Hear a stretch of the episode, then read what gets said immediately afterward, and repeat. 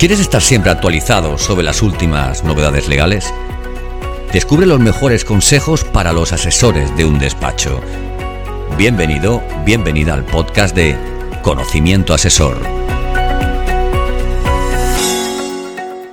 Hola, ¿qué tal? Bienvenidos a todos. Yo soy Eloy Rodríguez soy abogado y administrador concursal y hoy os voy a presentar Ley Crea y Crece una iniciativa aprobada recientemente, el 30 de junio de 2022. ¿De dónde proviene dicha iniciativa? Pues bien, es de Europa. Forma parte de los planes Next Generation, llamado en España Plan de Recuperación, Transformación y Resiliencia. En el componente 13 de este plan se establece el impulso a las pymes. Por tanto, la idea es impulsar la creación y constitución de empresas, así como su crecimiento tiene su base estadística al afirmar que más del 90% del tejido empresarial son, pues eso, pymes. La ley basa la falta de competitividad en las microempresas, las pequeñas empresas o las medianas empresas en comparación a sus socios europeos, destacando que las multinacionales están en lo más alto.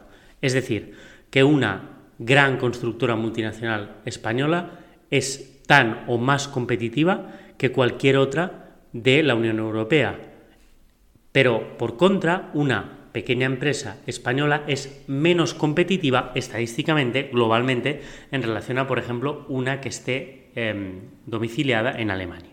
El primer impacto de la ley Crea y Crece es eh, el concepto de empresa de un euro de capital social. Esto es realmente un titular que ha pegado con bastante fuerza, es este concepto de empresa de un euro. Y es que en realidad es así, es decir, es posible o va a ser posible a partir de ahora crear una sociedad limitada con un único euro de capital. Este euro será meramente simbólico debido a la imposibilidad de que sean cero euros el capital social. No obstante, hay que tener en cuenta que se deberá realizar reserva legal del 20% de los beneficios desde la creación hasta que dicha reserva, junto con capital social, sea de 3.000 euros. Es decir, si hay un euro de capital social, deberá haber 2.999 euros de reserva legal obligatoria por beneficios. No de momento tenemos un límite temporal, sino simplemente es una reserva sobre los beneficios que tenga, entendiendo, por tanto, en su contrario, que si no hay beneficios, de momento no habrá dicha reserva. Segundo impacto, el concepto de constitución telemática. Se facilita la constitución telemática a través de ventanilla única del Centro de Información y Red de Creación de Empresas, cuyo siglas son CIRCE, donde se reducen el plazo y el coste. Esto tiene un gran impacto en cuanto al notario y en cuanto al registrador. Y esto era una de las grandes críticas de los emprendedores en España y hacia España. La tardanza de cuatro o seis meses entre que se firma notarialmente que el registrador lo califica positivamente y se inscribe. Con lo cual, a priori, suprimimos una barrera para el emprendimiento muy interesante. Tercer impacto, actividades sin licencia. Se amplían las actividades que no requerirán licencia. En especial, afecta a actividades de prestación de servicios y comerciales. Basta con que una de las comunidades autónomas en España considere que una actividad puede ser ejercida sin licencia para que ello afecte al resto de comunidades autónomas. Cuarto impacto, la lucha contra la morosidad tendremos la obligación por parte de las pequeñas y medianas empresas de implementar la factura electrónica. Además, habrá sanciones para los que no cumplan los plazos de pago de la ley de morosidad, que es la ley 3-2004, lo que implicará que si hay incumplimiento no habrá posibilidad de subvenciones ni de ser entidades colaboradoras de gestión.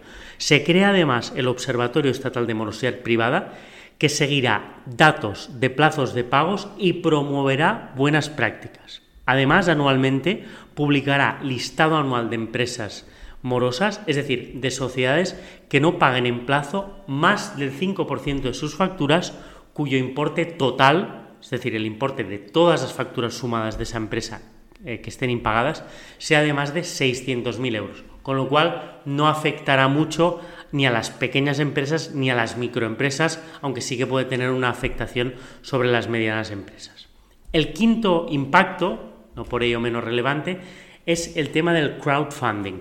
Es decir, se regula la posibilidad de que haya crowdfunding, de que las empresas, de que haya iniciativas empresariales privadas que se gestionen por medio de, donaciones masivas. Esta figura no tenía regulación en España y por fin tiene encaje.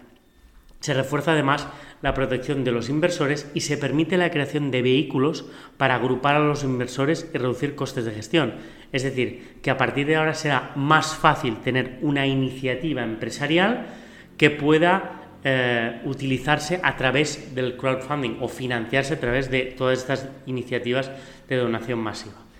Por último, tenemos que tener en cuenta las críticas, y es que una de las críticas que se le ha dado a esta ley Crea y Crece es que el problema de las empresas, más allá de la capacidad de emprendimiento o de la velocidad de emprender, puede ser la de la tasa de mortalidad, también podemos llamarla liquidación o persianazo. Y es que hay una gran cantidad de empresas que nacen y que, mm, digamos, entran en un valle donde están intentando generar negocio, pero como no lo consiguen terminan muriendo. Muchas terminan en liquidación concursal y otras simplemente en un persianazo, con una baja de 0,36. Esto, la crítica vendría a ser que no se ha dado ningún tipo de solución a esto. Esto parece ser que va a seguir pasando.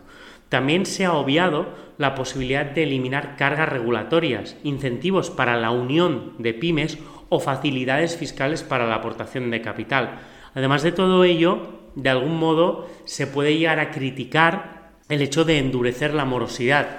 Esto es un aspecto que veremos si tiene alguna funcionalidad porque la morosidad no es un concepto muchas veces subjetivo, en tanto en cuanto las pequeñas y medianas empresas quieren pagar, no quieren tener morosidad, pero el problema es que a veces lo tienen por factores que son ajenos a la voluntad del administrador, de los socios, de los trabajadores, etc. Por último, decir también que algunas pymes no pueden implantar tan rápido la factura electrónica. Esto es una cosa que yo personalmente, como abogado, entiendo que es muy necesaria y lo digo directamente desde la perspectiva de la abogacía por un método de, prueba. Siempre tener una factura electrónica es perfecto porque la pérdida de una factura original puede directamente llevar a una empresa a tener dificultades para reclamar un impago, ¿no? Con lo cual la factura electrónica creo que es extremadamente fundamental, pero sí que es verdad que hay empresas de toda la vida que no utilizan ningún proceso de producción electrónico o tecnológico que les va a costar mucho más. Y hasta aquí el podcast, espero que les haya gustado, me despido cordialmente. Gracias por escuchar este nuevo episodio del podcast de Conocimiento Asesor. Si te ha gustado este contenido, escríbenos una reseña en Apple. Queremos saber tu opinión. Valora el capítulo, compártelo, súmate a nuestro podcast, haciendo que otros profesionales como tú lo conozcan. Y sobre todo, no olvides seguirnos en tu plataforma de podcast habitual para ser el primero o la primera en enterarte de los nuevos episodios de Conocimiento Asesor.